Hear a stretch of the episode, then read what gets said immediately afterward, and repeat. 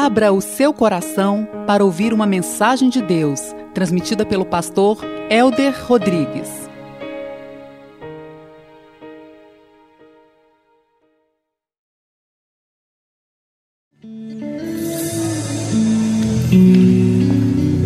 Bendito seja o nome de Deus, amém, igreja? Há poder no nome de Jesus. Você crê nesta verdade? Há poder no nome de Cristo. Ele se fez homem, esvaziou de si mesmo, assumiu forma de homem, se humilhou para trazer uma mensagem de transformação, para morrer na cruz do Calvário. Ele aprendeu a obediência por meio do sofrimento, e a palavra de Deus declara: por isso Deus deu um nome que está acima de todo nome, Jesus Cristo. A Ele toda a honra e toda a glória sejam dadas a este Deus que tem poder para nos salvar, que tem poder para nos libertar, mas mais do que poder, Ele tem o amor para nos resgatar de um tremendal, de um lamaçal e firmar os nossos pés numa rocha. Eu não sei quais são as tuas lutas e problemas, as tuas tribulações, mas há poder no nome de Cristo.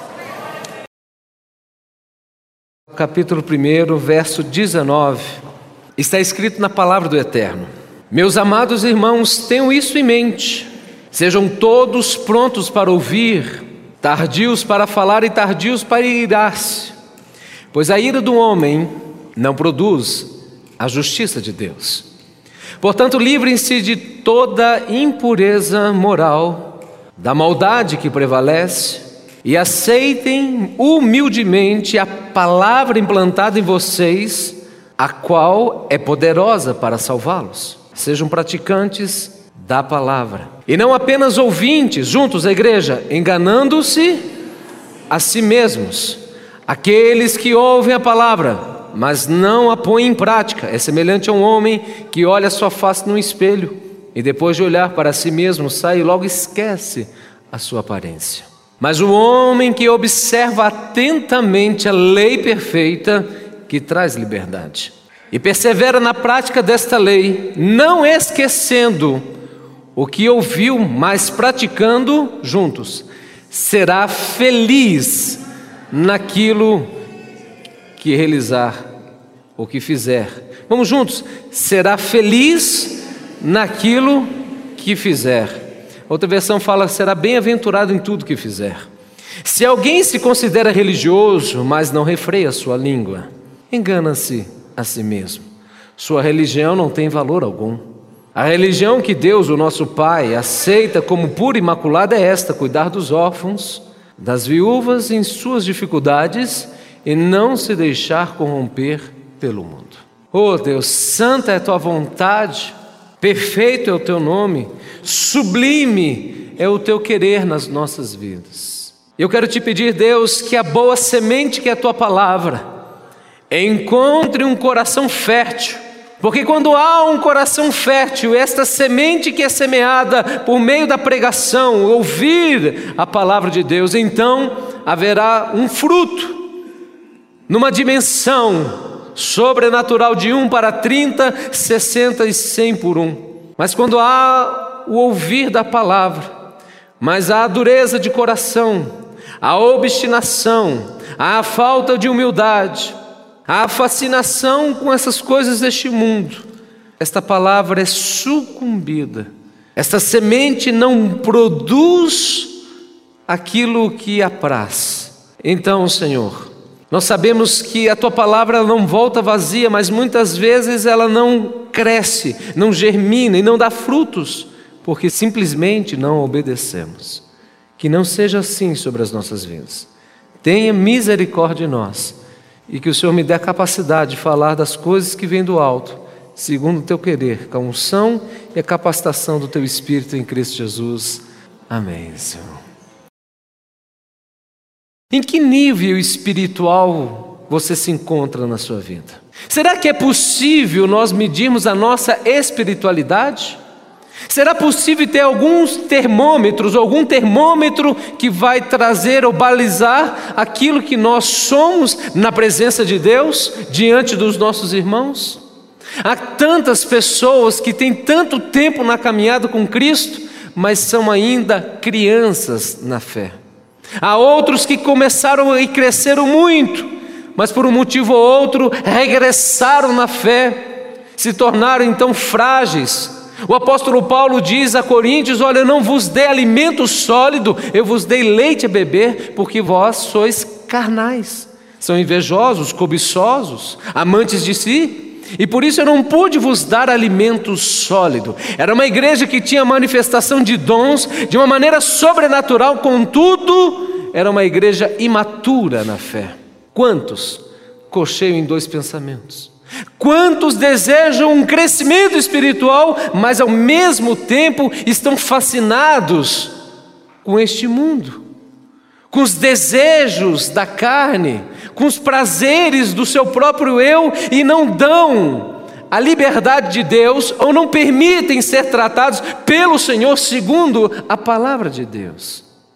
Eu quero falar de alguns parâmetros para que você possa avaliar a sua fé.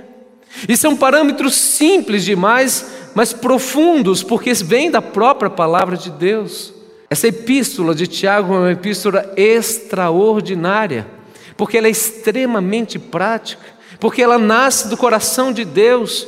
E esse texto nos ensina, meus amados, que a primeira, o primeiro termômetro da nossa vida é quando a nossa vida é dirigida pela palavra de Deus.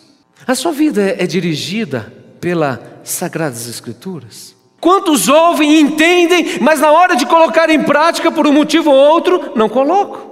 Conhecem as Sagradas Escrituras. Nós vamos falar de um versículo, um aconselhamento, ele fala de cor e cita mais dois ou três, mas na hora de agir não fazem. Será que você é uma pessoa que tem muita luz na sua mente, mas o seu coração ainda é um coração mundano, porque você não coloca em prática a palavra de Deus?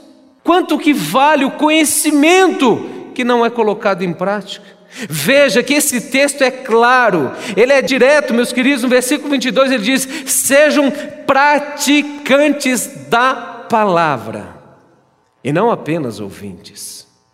Ouvir e obedecer é uma questão de fé. Ouvir e obedecer é uma questão de atitude. Ouvir e obedecer é uma questão de sensatez.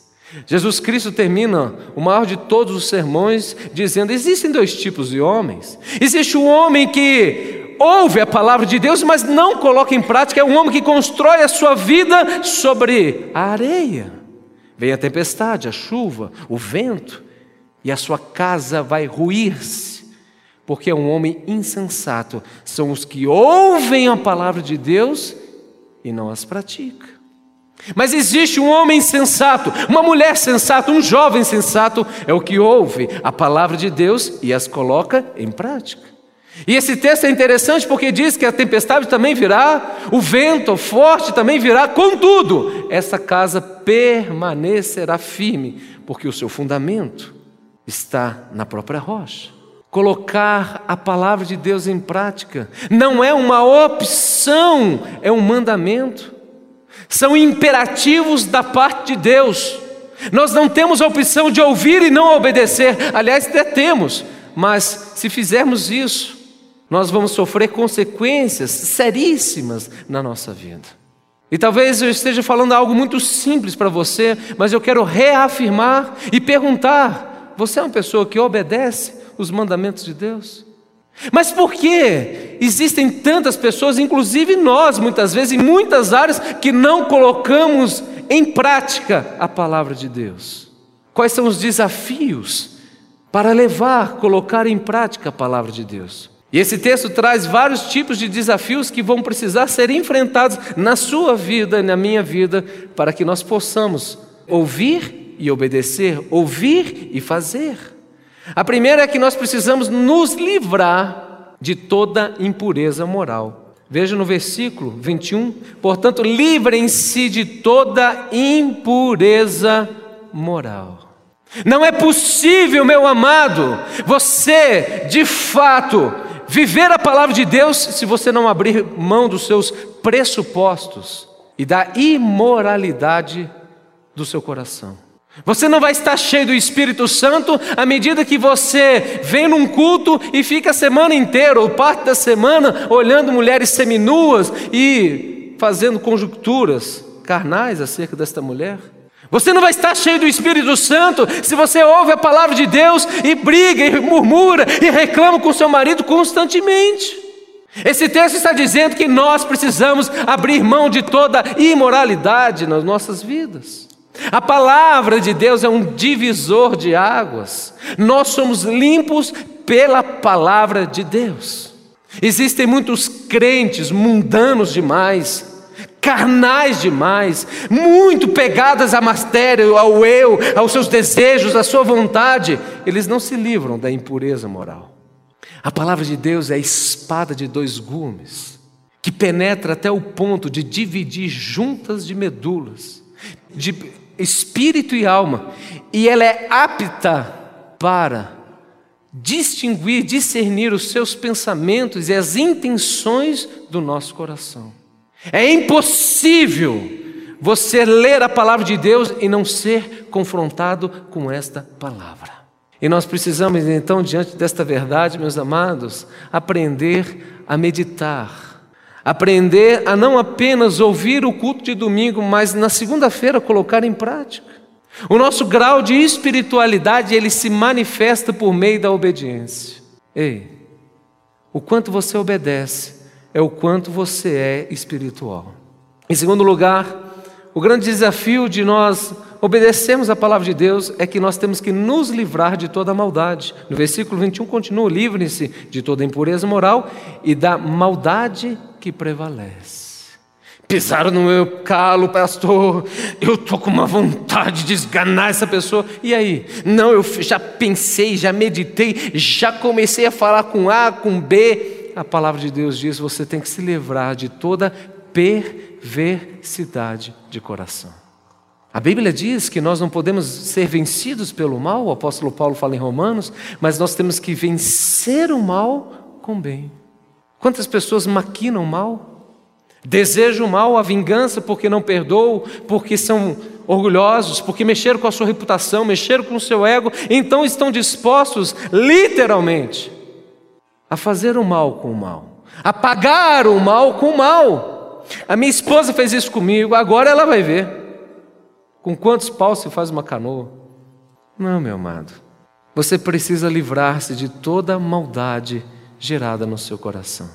Em terceiro lugar, esse texto nos ensina que para que nós coloquemos em prática a palavra de Deus, nós precisamos ser praticantes e para isso requer a humildade. Veja, vou reler. Versículo 21. Portanto, livrem-se de toda impureza moral, de toda maldade que prevalece e aceitem humildemente a palavra.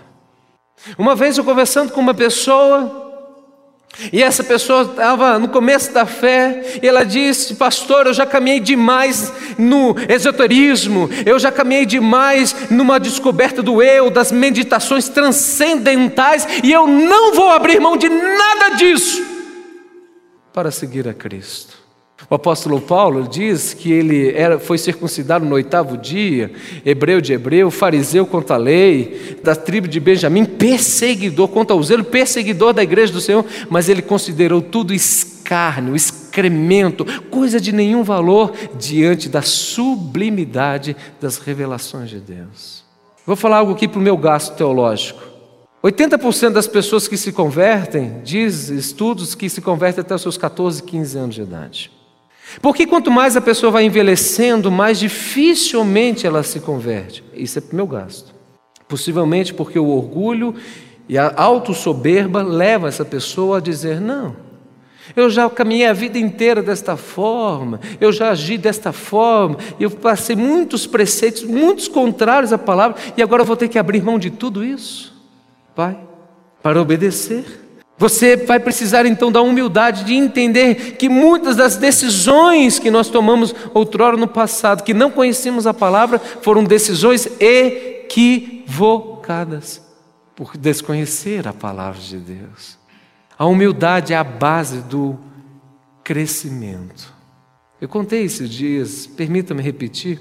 Coloquei o Rafael dois anos e vai fazer três anos no meu colo para dirigir, ele pegando o carrinho lá, ficava lá com o volante. Aí só que eu segurava o volante embaixo.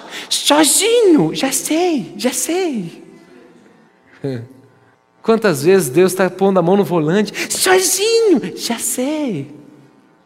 Em quarto lugar, para que nós possamos vencer o desafio de obedecer a palavra de Deus, nós precisamos de um requer uma observar minuciosamente a palavra de Deus. Veja o que diz. Mas o homem, versículo 25, que observa atentamente a lei de Deus. Jovem, posso te dar um conselho? Quando ouvir a palavra de Deus, não fique tweetando, não, gente. O cara está ouvindo a palavra de Deus e está lá mandando Twitter. Está no Facebook. A igreja tem um wireless, a gente está cortando o wireless da igreja na hora do culto, porque o cara está lá. Seja, observe detalhadamente a palavra de Deus. Olha que exemplo bonito que Tiago dá. Ele diz que um homem, quando se olha no espelho, ele observa a si próprio. Vamos reler só para ficar claro aqui para você? Olha, aquele versículo 23 que ouve a palavra, mas não põe em prática, é semelhante a um homem que olha a sua face no espelho e depois de olhar para si mesmo, sai e logo esquece da sua aparência. Eu achei interessante com o homem, porque a mulher lembra dela própria, meu querido. mas a gente olha para o espelho, sabe para quê? Para se avaliar. Não, pastor, eu olho para o espelho para admirar a minha beleza. Tudo bem, gente. Mas uma das finalidades do espelho é você ver se o seu cabelo está penteado, para ver se a maquiagem, aí fica lá, hum, dá uma olhadinha para trás e tal. E a palavra de Deus, ela é um espelho que reflete quem você é, aonde você está, porque ela traz luz, direção, discernimento daquilo que é certo. Os paradigmas e parâmetros perfeitos que vêm da parte de Deus. E por fim, meus queridos, a palavra de Deus, para você obedecer, requer uma honesta avaliação de si mesmo. Talvez aqui seja um dos principais pontos do grande desafio de obedecer a palavra de Deus. Diga comigo, requer honestidade na avaliação. Veja, versículo 22: sejam praticantes da palavra e não apenas ouvintes. Vamos juntos enganando-se a si mesmo. Diga aí, enganando-se a si mesmo. Sabe qual é o significado desse texto no original? Significa iludir a si próprio com raciocínios falsos. Enganar a si mesmo significa iludir-se com raciocínios mentirosos, falaciosos. E aqui, meus queridos, talvez esteja o maior dos grandes desafios de nós colocarmos em prática a palavra de Deus. Agora a pergunta que não quer nos calar é: se a palavra de Deus ela traz tantos benefícios, nos liberta, nos sacia e nos preenche, por que muitas e não poucas vezes nós nos enganamos. E a melhor resposta que eu tenho a te dar, meu querido, é porque quando você está se confrontando, ou sendo confrontado, segundo as inclinações do seu desejo, ou seja, segundo tentações, a nossa tendência neste momento é relativizar o absoluto de Deus, para justificar um desejo que é carnal, contrário à palavra de Deus, mas agora nós vamos criar uma pseudo-verdade, portanto, uma mentira, em nosso coração, para justificar ou tentar amenizar a nossa própria consciência. Deixa eu repetir isso para você. Muitas vezes nós nos enganamos à luz da palavra de Deus, porque nosso coração está tendencioso e desejoso por uma coisa que é contrária, e agora a gente cria infinitos tipos de argumentos que são contrários à palavra de Deus. E temos a capacidade de usar até a Bíblia para justificar o injustificável. O coração do homem, põe isso na tábua do seu coração, meu amado. O meu coração e o teu coração, ele é um labirinto sem fim. E que se nós formos extravasar os desejos e sentimentos do nosso coração, nós seremos aprisionados por nós mesmos. Quantos de nós relativizamos aquilo que é perfeito? Mas todo mundo peca, é só um pecadinho. Todo mundo faz porque eu não posso. Sabe de uma coisa? Deus é tão gracioso, Ele me entende. Eu vou pecar, mas amanhã eu peço perdão ao Senhor. Existe a quarta-feira de cinza, gente. É só um errinho mesmo. Ninguém é perfeito. Deus conhece, sabe da sinceridade do meu coração e sabe que eu sou fraco nessa área. Quantos de nós relativizamos a palavra de Deus? Quando nós nos olhamos no espelho e quando a, gente, a mulher coloca muita maquiagem, ela está tirando algumas manchas de pele e alguma coisa do tipo, enfim. Você não pode maquiar o seu coração, meu querido, segundo as intenções da sua própria carne. O diabo é o pai da mentira. Ele enganou um terço dos anjos e não pense que ele não vai te jogar pensamentos e sentimentos convincentes para justificar as tentações do seu coração. Domingo passado eu pregava sobre a perseverança em meio à tribulação, a perseverança em meio às tentações, e trazia a distinção que a perseverança em meio à tribulação é, é uma luta externa que eu continuo perseverante, fiel, e isso vai produzir em nós um caráter aprovado e uma maturidade. Mas todo aquele que tem uma mente dividida, é como a onda do mar que ela vem e quebra, e este homem não vai conseguir coisa alguma do Senhor, porque ele cocheia em dois pensamentos. Se Baal é Deus, seguir Baal. Quantos de nós, meus amados, relativizamos aquilo que é perfeito? E veja o que diz no versículo 25. Mas o homem que observa atentamente a lei perfeita, diga comigo a lei perfeita a lei de Deus não tem defeitos, falhas, brechas. Elas não são como as leis humanas que têm algumas falhas, os advogados ficam ali hum, trabalhando nas brechas, nas nuances da lei para livrar o seu cliente. Não. A lei de Deus é perfeita. Não existe brechas. Não existe justificativas diante do pecado, senão um arrependimento que nós temos que ter e observar a palavra de Deus. Portanto, meus queridos, estou falando tudo isso para te dizer que um dos grandes paradigmas, termômetros da nossa vida para saber o grau da nossa espiritualidade é o quanto você obedece a palavra de Deus, o quanto nós literalmente obedecemos a palavra de Deus. Fazer e não saber qual é o valor.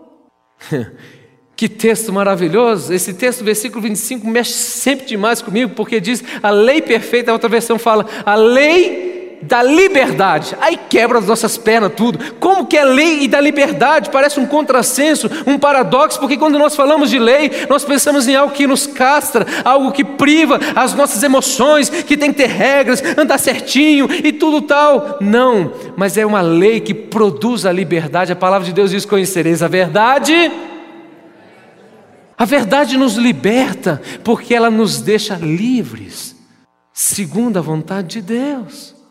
Quer ver um exemplo simples para você entender o que eu quero trazer? Imagina que está escrito lá num clube. Você vai num clube, está lá, não ande na grama. Mas tem o, o, rapaz que lê aquele negócio e o que, que ele quer? Agora que eu vou andar na grama, ele fica lá, pisa na grama. Só que ele anda e fica olhando para os lados. Aí eu chego lá, o, o Bedel falou: oh, filho, Olha a plaquinha aqui, não ande na grama. Ele, puxa, que vergonha, né? Dá dois passinhos para cá, vai para a calçada. Agora, se você andar na calçada, está livre. Se eu obedecer, estou resolvido. Mas o cara quer andar na grama, que é mais gostoso, pastor. Aí está lá, não entre sem camisa nos refeitórios. O cara malhadão vai sem camisa. E aí o, o mestre de fala falou: oh, Senhor, no pé do ouvido dele, o senhor desculpa, mas põe uma camiseta, uma camisa, porque não pode. E ele sai bravo: Meu Deus, mas. Obedeça e seja livre. Diga comigo: obedeça e seja livre. É um paradoxo do cristianismo. O filho pródigo ele era livre quando estava debaixo do seio familiar. O filho pródigo se tornou escravizado pelos seus desejos quando ele rompeu com seu pai e foi gastar de uma maneira irresponsável o dinheiro que não era dele ainda. Obedeça e seja bem-aventurado. No versículo 25 diz ainda: aquele que persevera na prática dessa lei, não esquecendo o que ouviu, mas praticando, diga, será feliz naquilo que fizer. Pastor, eu não acredito nisso. Claro, você está relativizando a palavra, porque você está lá no pecadinho de estimação e você está amando mais o pecado, mais as trevas, do que a luz de Deus. Para você viver esta verdade, você tem que obedecer. Será bem-aventurado em tudo que realizar. Você entende a força da bênção de você obedecer, de nós obedecermos a palavra de Deus? Você imagina que o Israel está pronto, prestes, na iminência de entrar em Canaã? É uma promessa que foi dada 500 anos. 500 anos a nação de Israel esperou por este momento. Moisés, o grande líder, estava morto. Josué, que é o seu sucessor, está prestes a entrar em Canaã. E Deus traz a este homem o seguinte comando: obedeça, ouça a lei de Deus e não te desvie nem para a direita e nem para a esquerda. Não te cesses de falar do livro desta lei, e serás bem sucedido em tudo aquilo que realizar. Obedeça, não te desvie e anuncie esta verdade, e será bem sucedido em tudo aquilo que realizar. De que se queixa o homem? Dos seus próprios delitos e pecados? Obedeça e seja livre. Obedeça e seja bem-aventurado. Pastor, mas eu sou duro de coração. Eu escuto, eu gosto, mas na segunda-feira me dá um comichão. Que eu faço o que eu quero? Sofro as consequências. De que se queixa o homem? Dos seus próprios delitos e pecados. A lei de Deus produz liberdade. A lei de Deus produz bem-aventuranças e a lei de Deus produz salvação. Veja o texto, versículo 21. E aceite humildemente a palavra implantada em vocês, a qual é poderosa para salvá-los. Nós somos salvos pela graça, é verdade, mas o lastro que você é salvo, a comprovação que você é salvo é a obediência. Eu sou salvo, estou em berços esplêndidos e desobedeço tudo. Meu querido, Naquele grande dia, muitos falaram: Senhor, em teu nome expulsamos demônios, em teu nome profetizamos, e o Senhor dirá: Apartai-vos de mim, malditos, não vos conheço. A característica de um filho de Deus é aquele que obedece. E essa obediência não é uma obediência pela obediência, mas é uma obediência que nos leva à liberdade. Por isso, seja operosos praticantes da palavra, não enganando a si próprios. Mas esse texto traz um segundo termômetro acerca da nossa espiritualidade. E esse segundo termômetro são os nossos relacionamentos. Eu estou cansado de ver gente cheia de Pentecoste, o cara tem dom de profecia, dom de cura, mas não se dá bem com ninguém. E ele confunde, ele tem um dom, e Deus deu um dom sobrenatural para ele, mas é um homem carnal ou muito pouco maduro na fé. Porque a nossa espiritualidade se revela e se manifesta por meio de relacionamentos. Qual é o segundo mandamento? Amarás o teu próximo como a ti mesmo. E veja o que esse texto diz, versículo 19, ele diz: Meus amados irmãos, tenham isso em mente, sejam prontos para ouvir. Aqui ele está falando, então, ele está dando algumas orientações tão simples acerca de bons relacionamentos. Talvez um dos nortes mais importantes de um bom relacionamento chama-se comunicação. Ontem eu escutei uma psicóloga dizendo, é uma frase, não me, lembro o nome da pessoa, me perdoe. Ela dizia assim: é impossível você não se comunicar. Se você está numa fila de banco, você está se comunicando. A pessoa está do seu lado, você vira a cara, fecha o o sorriso, é uma comunicação. Então nós nos comunicamos todo o tempo, o tempo todo. E quando nós abrimos a nossa boca, nós estamos nos comunicando. O, o Tiago ele traz aqui uma concepção tão simples: sejam prontos para ouvir.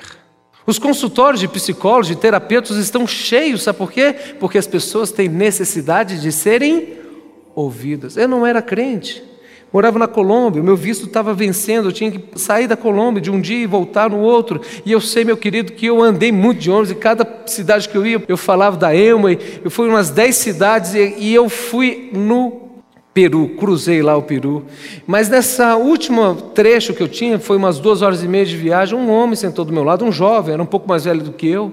E esse homem falou umas duas horas e meia, quase que ininterruptamente. Se falasse assim, quanto tempo você falou, Helder? Eu falei três minutos. Não, eu acho que uns quatro minutos eu consegui falar. E nesses quatro minutos foram quatro, cinco perguntas que eu fiz. Quando estava chegando, ele já sabia, ele então ficou sabendo da minha história. Ele falou: Não, não, não, não. Eu vou te levar. Eu vou te levar você cruzar a fronteira. Eu só ia assim, ó, cruzar a fronteira, carimbar e voltar. Não, você vai ficar aqui o dia, eu vou te levar num restaurante tal, eu vou te levar para comprar casaco de couro em uns lugares baratos. O cara me fez lá um sítio do. Porque eu era um bom de papo.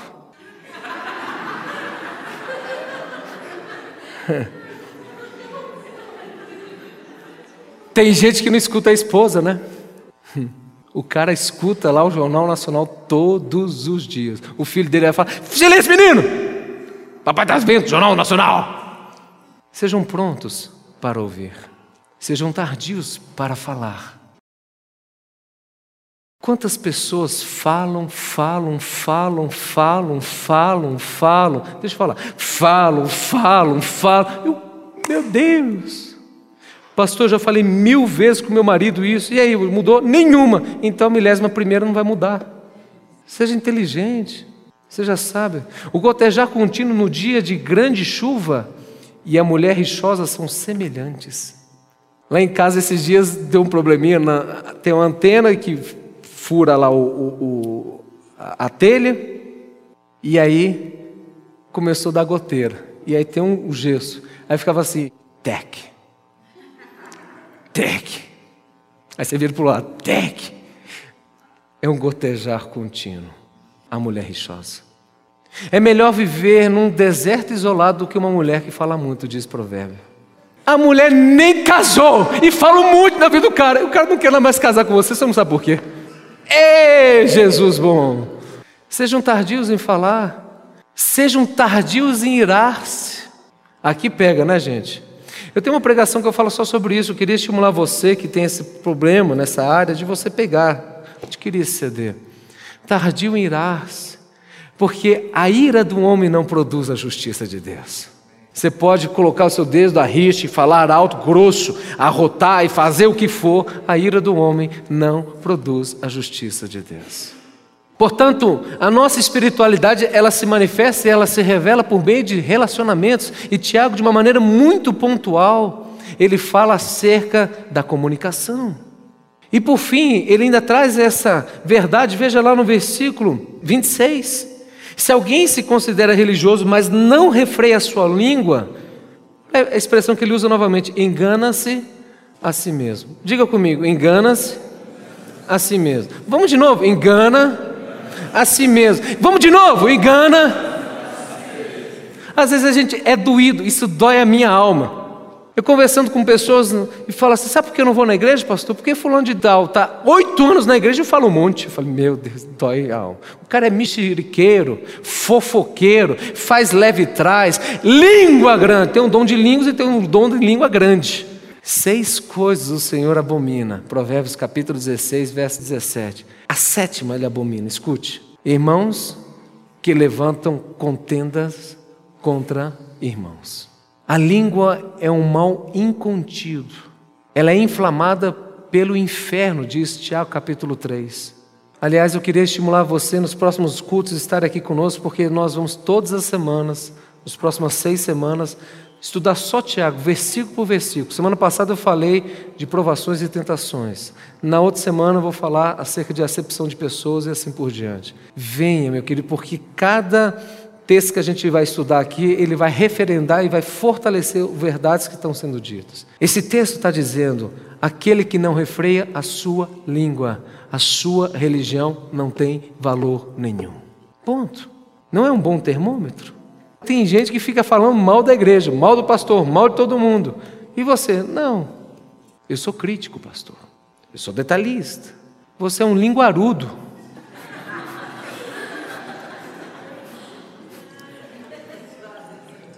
Língua ferina é reflexo de um coração doente. Língua ferina é reflexo de um coração não tratado por Deus, porque a boca fala o que o coração está cheio. Terceiro e último lugar. O primeiro é que o termômetro da nossa vida é medido pelo quanto você e eu obedecemos a palavra de o segundo é que os nossos relacionamentos são pautados pela palavra de Deus. E terceiro, que as nossas ações religiosas são também pautadas por Deus, pela palavra de Deus. Versículo 26: Sua religião não tem valor algum. A religião que Deus, o nosso Pai, aceita como pura e imaculada é esta: cuidar dos órfãos e das viúvas em suas dificuldades, e não se deixar corromper pelo mundo. Tiago aqui ele não está definindo o que é religião. Tiago aqui está pontuando aspectos essenciais da verdadeira religião. A verdadeira religião é a verdadeira espiritualidade. E a espiritualidade pura e imaculada consiste em compaixão. Ajudar que diz aí os órfãos e os necessitados diáconos de plantão, nós precisamos, de fato, meus amados, sermos uma igreja que tem compaixão dos necessitados e que estenda a mão aos aflitos. Tiago, no capítulo 2, ele fala: de que vale a sua fé? O homem passando necessidade diz: Deus te abençoe. Mas ele diz que a nossa fé é, é, é estabelecida na proporção que a gente dá de comer, de beber a uma pessoa dessa. Compaixão é reflexo de uma vida piedosa. Nós precisamos ser uma igreja que cuida dos necessitados. Nós precisamos ser uma igreja que vive em santidade. Veja o que o texto diz: cuidar dos órfãos, das viúvas em suas dificuldades e não se deixar corromper pelo mundo. Sem santidade, meus amados, ninguém verá Deus. Não se iluda. Pastor, eu tenho tanta intimidade com Deus que eu posso fazer tudo com, com pai, que Deus me entende. Não é assim, não, meu querido. Deus ama obstinadamente o pecador, mas ele abomina com todas as suas forças o pecado. Deus não aceita o pecado. Isso é tão sério para Deus que ele mandou o seu filho morrer para mostrar que o salário do pecado é a morte. Então a nossa espiritualidade, a nossa religiosidade, ela se manifesta por meio de ajudar os necessitados e ser uma igreja separada dos valores mundanos.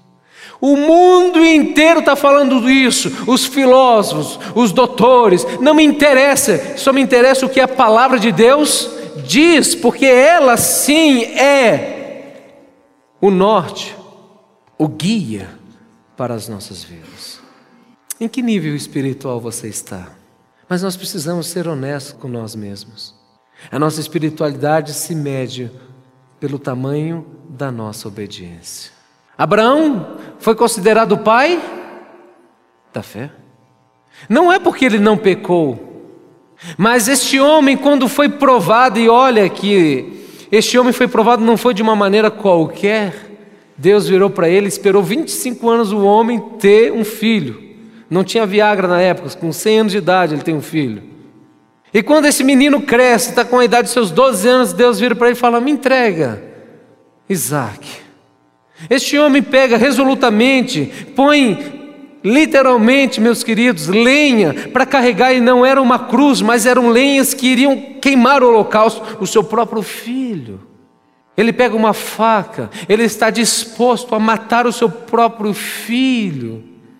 E Deus brada do alto: Abraão, Abraão.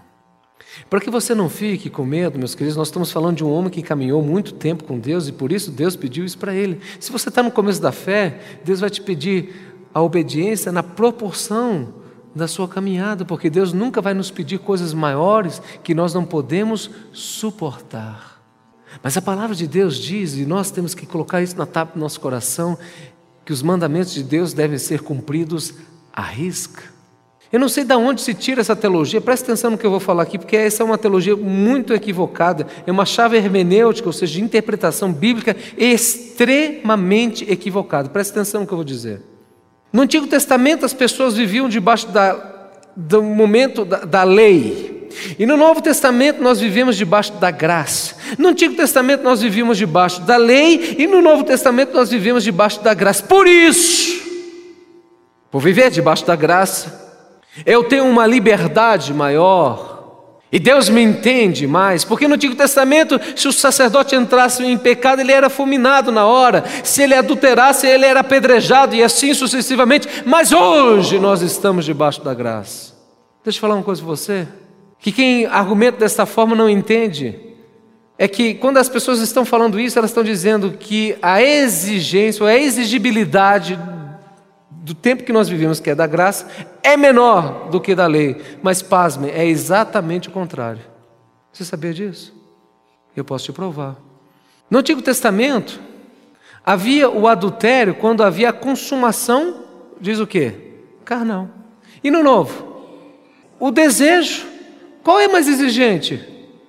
No Antigo Testamento dizia: se alguém arrancar o seu olho, você vai lá e arranca o olho do cara. Pronto. No Novo diz: quando bater na tua face, vira outra. No Antigo Testamento dizia: olha, se roubar alguma coisa de você, ele tem que te restituir. E no Novo Testamento fala: se roubar a tua túnica, entregue a capa também. No Antigo Testamento dizia para a gente amar aqueles que estavam na nossa volta, e no Novo Testamento fala: ore e abençoe aqueles que vos perseguem. O grau de exigência é muito maior no Novo Testamento do que no Antigo Testamento. Então, o nosso grau de obediência tem que ser muito mais profundo do que no Antigo Testamento. E eu posso te dar duas explicações teológicas. Eu teria que gastar mais tempo, mas só para trazer aqui para você, meu amado. A primeira é que a revelação de Deus ela é progressiva e ela se deu no seu ápice, no seu apogeu em Cristo, que é a plenitude da divindade. Então significa dizer que nós temos uma revelação maior e mais profunda do que na época de Davi, de Abraão e assim sucessivamente. Há muito é dado. Segunda explicação teológica é que no Antigo Testamento o Espírito Santo não habitava nas pessoas. Ele habitava nas pessoas? Não. E no Novo Testamento nós somos morada, templo do Espírito. E se nós somos templo do Espírito Santo, é o Espírito Santo que nos convence do pecado, do juízo e da justiça, então o grau de exigência no cumprimento das leis de Deus são muito maiores. Mas daqui dois domingos você vai entender mais isso que eu vou falar sobre isso, não perca. Silvio Santos faz assim, né? Semana que vem, eu não assisti, assistam. Aí o cara vai lá e assiste, né? Então venha daqui dois domingos, nos próximos, enfim. O quanto nós obedecemos a palavra de Deus o quanto nossos relacionamentos são sadios e quanto a nossa vida de misericórdia e de santidade estão na presença de Deus, são parâmetros espirituais. Eu concluo dizendo a você, à luz da palavra de Deus e aquilo que eu tenho vivido, os que obedecem são livres, os que obedecem são bem-aventurados, os que obedecem são salvos. Seja ouvinte operoso e praticante da lei de Deus. E será bem-aventurado em tudo aquilo, em tudo aquilo que você fizer. Deus te abençoe. Feche teus olhos.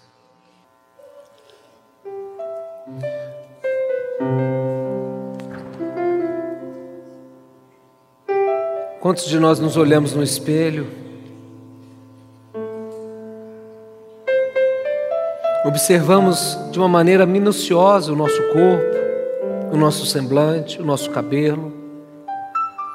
E a palavra de Deus diz que nós temos que ser minuciosos. Quando ouvirmos a palavra de Deus em obedecermos ao Senhor, sejamos operosos praticantes da lei de Deus. Não enganando a si mesmos. E essa é uma das piores mentiras que pode existir. O homem se iludir, a mulher se enganar, achando que estando na igreja alguma coisa será resolvida.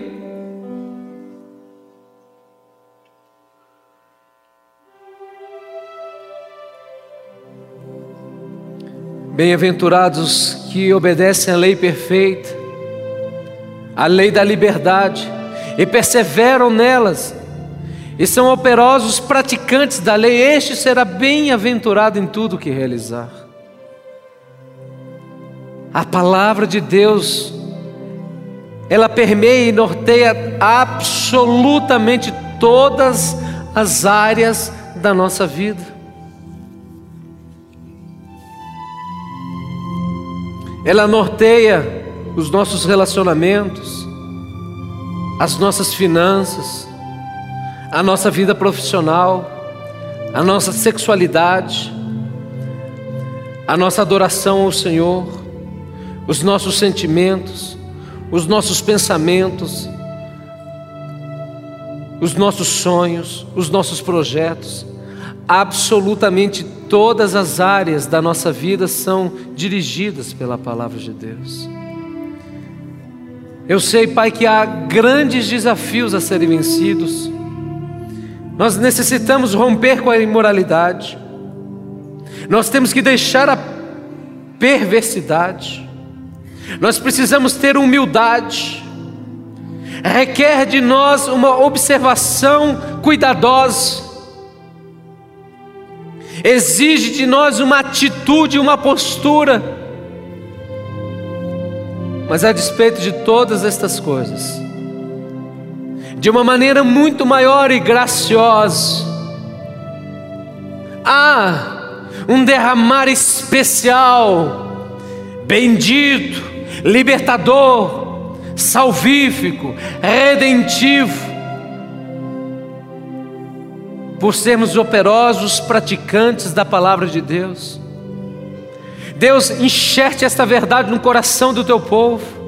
Quantos pais saem de si ficam envergonhados quando veem os seus filhos lhes desobedecendo, dão castigos, repreendem, batem, mas eles não se colocam numa situação de filhos que deve também obedecer. Oh Deus nos ensine que a obediência não é um ato de legalismo, mas é um ato de amor porque quem ama obedece, quem ama se sujeita, quem ama é submisso, quem ama anda conforme os caminhos de Deus. A tua palavra declara: aquele que ouve, aquele que obedece os meus mandamentos, é este que me ama, e eu me manifestarei a Ele, e me revelarei a Ele. Eu quero te chamar à responsabilidade. Eu quero que a sua consciência seja limpa e verdadeira contigo mesmo. O que há de ser mudado e tratado na sua vida? Negar, fugir, ficar cocheando em dois pensamentos, não decidir é uma decisão, estar em cima do muro é uma postura que desonra o nome de Deus. Então você pode sair aqui com uma convicção eu vou obedecer porque eu quero ser livre, eu quero ser bem-aventurado, eu quero viver nesta dimensão do Espírito, segundo a palavra de Deus. O que vale você ter receita de um médico e dizer que o médico é ótimo, mas você não cumpre a receita? Você vai num nutricionista, ele te passa um cardápio e você não segue. Um professor de educação física te orienta como fazer um exercício e você faz o contrário. Que valor tem isso? A lei de Deus é perfeita. Ela nos purifica. Ela é escudo, mas ela é pedra que destrói todo jugo. Ela é pão que alimenta, ela é mel que sacia, ela é água que purifica. Santa seja a tua palavra, porque emana do próprio Deus, a palavra é a explicitação do próprio Deus. Viva as sagradas Escrituras e seja surpreendido com o amor e o poder de Deus na sua vida. Deus, como sacerdote, eu quero abençoar a cada uma das minhas ovelhas, aos teus filhos e filhas convidados que aqui se encontram, e aqueles que nos ouvem pela internet e pela rádio. E eu quero te pedir uma bênção especial, como o Senhor disse a Josué: Não te mandei eu, ser forte e corajoso, não te desvie nem para a direita e nem para a esquerda. Deus que nos capacita a obedecer, é Deus que nos inspira a conhecer a palavra, mas há um momento que a atitude de fé, de sensatez e de ação, o Senhor vai requerer de você. Deus não faz o que nós temos que fazer. Você hoje pode sair com esta decisão. Eu vou ser operoso praticante da palavra de Deus. Eu vou obedecer os mandamentos do Senhor. Então você será feliz, bem-aventurado, afortunado em tudo que você fizer. Essa é a palavra do nosso Deus sobre a tua e a minha vida, em nome do nosso Senhor Jesus Cristo. Amém, Senhor.